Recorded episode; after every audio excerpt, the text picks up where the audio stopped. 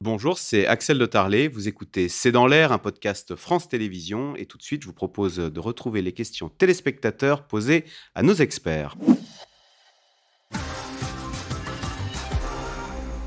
Alors, Sébastien, dans le Calvados, saurons-nous un jour déclencher la pluie? Euh, Marc Lomazzi, c'est vrai qu'il y a un peu de. Face à, à la catastrophe qui nous est annoncée, il y a soit on revient à l'âge de pierre, ou soit on se dit que la technologie peut essayer de nous trouver des solutions. Tout à l'heure, vous disiez euh, bah, peut-être qu'un jour, euh, on trouvera une solution pour aspirer le carbone dans l'air et euh, vaincre le réchauffement climatique. Oui, ouais, alors on sait faire tomber la pluie. Hein. Pardon On sait On sait faire tomber la pluie. c'est déjà arrivé que des pays, que je ne citerai pas ici, mais des pays, pour éviter que leurs grandes manifestations sportives la Chine soient, la Russie, voilà, on a fait, on a fait, on a fait, on a évité, on a déplacé les nuages, etc. Donc il y a effectivement toute une, tout un pan. Alors ça nous vient beaucoup des États-Unis et de la Silicon Valley, l'idée qu'on pourrait par la technologie régler le problème climatique, par exemple en envoyant dans la, dans la troposphère euh, des particules de soufre qui euh, renverraient le, rayonnement solaire. Tous les scientifiques tous les scientifiques et tous les climatologues disent ça, c'est jouer avec le climat, c'est jouer les apprentis sorciers, euh, et c'est un, quelque chose sans fin, parce que si vous diminuez par ce genre de technique de 2 degrés le réchauffement de l'atmosphère, il faut le faire en permanence. Parce que sinon, ce n'est pas 2 degrés que vous allez avoir. Dès que vous mettez fin à ça, ça revient à l'état initial. Et donc, c'est un cycle sans fin. Euh, ce, genre de solution, euh, euh, c'est les Frankenstein du, climat. c'est de toute façon voué à l'échec.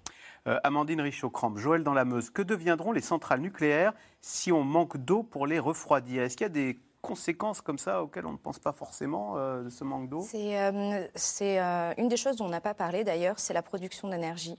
Il faut savoir qu'en France, on a aussi la production hydroélectrique mmh. qui a besoin d'eau et qui d'ailleurs fait partie des premières énergies vertes qu'on a, énergie renouvelable. Et on a le, le, nucléaire qui a besoin d'eau pour se refroidir. Et même si c'est de l'eau qui n'est pas captée, qui est, qui est renvoyée en fait, qui n'est pas gardée, qui est juste utilisé pour refroidir, bah, s'il n'y a pas assez d'eau, en fait, on l'a vu déjà l'été dernier, il y a des centrales euh, qui se mettent à l'arrêt. Et on se retrouve aussi avec tout ce qui est euh, hydro, euh, tous les, tous les canaux et, tout ce qui est grand barrage qui se retrouvent sans pouvoir fournir leur capacité électrique. Et comme on l'a vu ben, cet hiver où on a un problème, alors on a un problème il est pointé du doigt que la production électrique en France euh, euh, décline, euh, ben, on va avoir peut-être ce même problème en été à cause de la sécheresse et à cause de la température.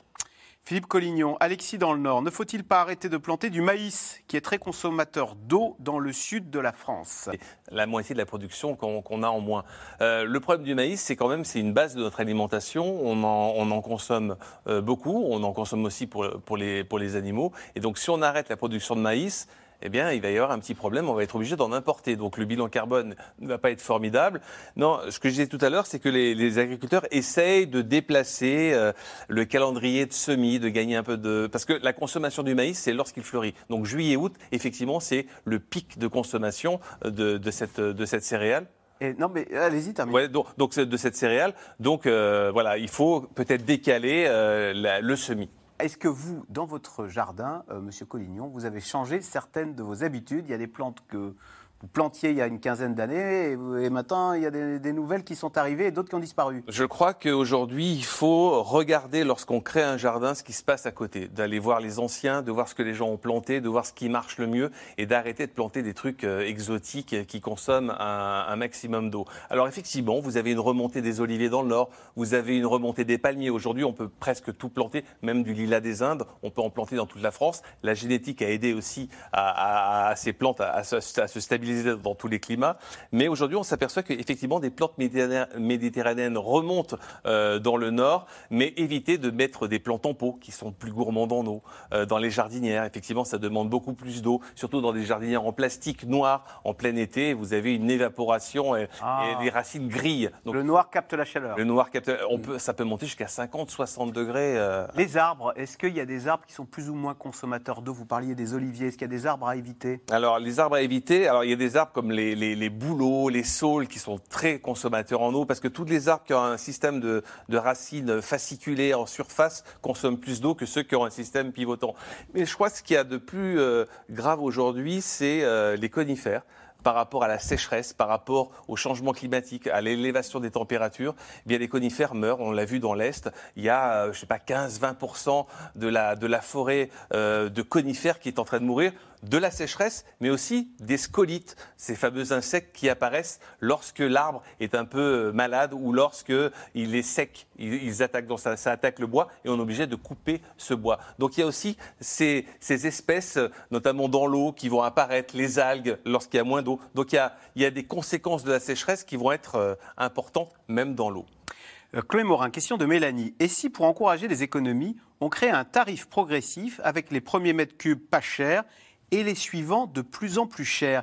Et plus généralement, c'est l'histoire du, du, crédit carbone. Au fond, chacun d'entre nous aurait droit à tant d'émissions et au-delà, ça serait payant. Et plus on émet, plus on paye cher. Euh, oui, sur plus d'émissions. Cela dit, ça ne permet pas d'arbitrer entre les usages, puisque là, ça s'applique aux citoyens uniquement. Puisque si on fait le, le, même principe pour les agriculteurs, forcément, vous, vous, allez avoir un problème de. Voilà.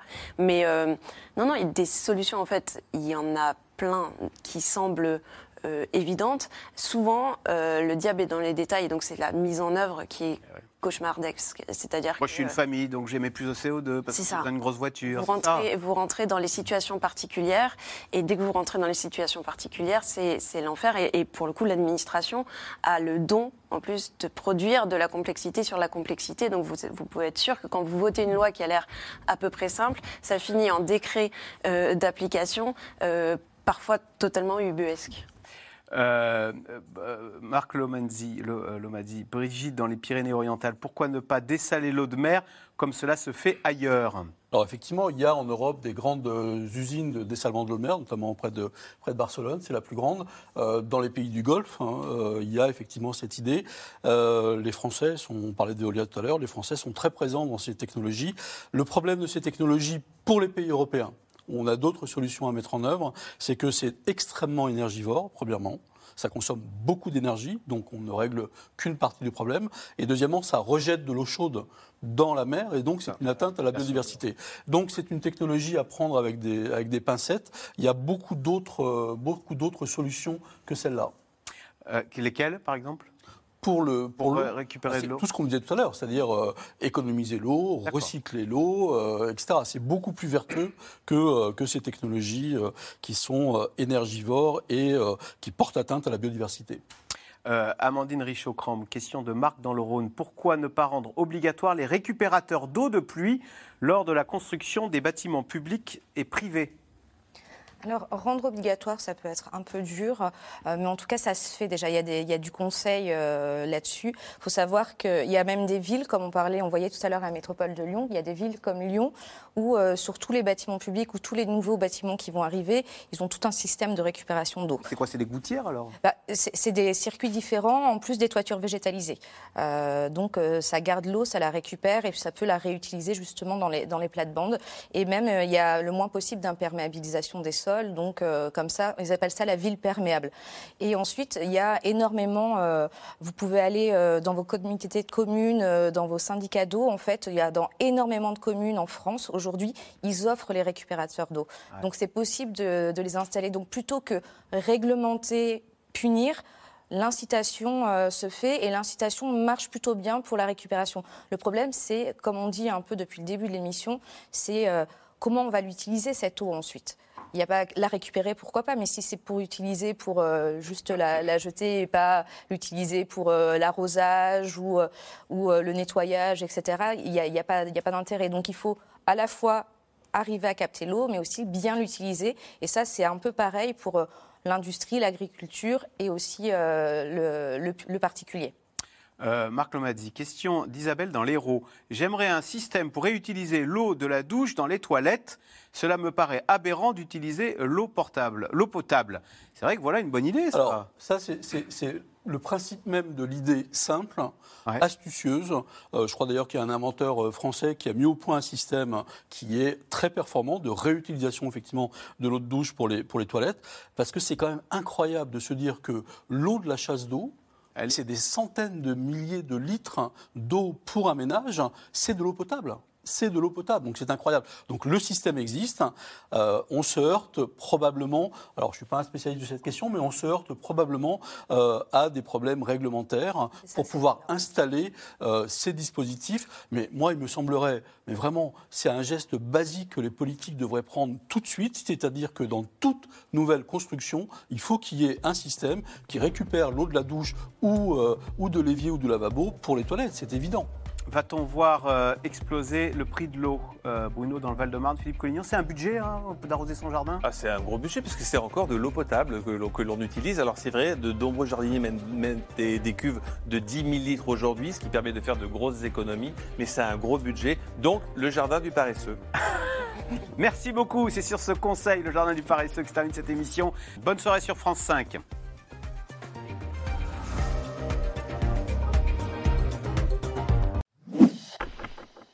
Merci d'avoir écouté C'est dans l'air. Comme vous le savez, vous pouvez désormais écouter l'intégrale, mais aussi l'invité ou vos questions à nos experts. Tous ces podcasts sont disponibles gratuitement sur toutes les plateformes de streaming audio. Et pour le replay vidéo, c'est sur France.tv, bien évidemment. À bientôt.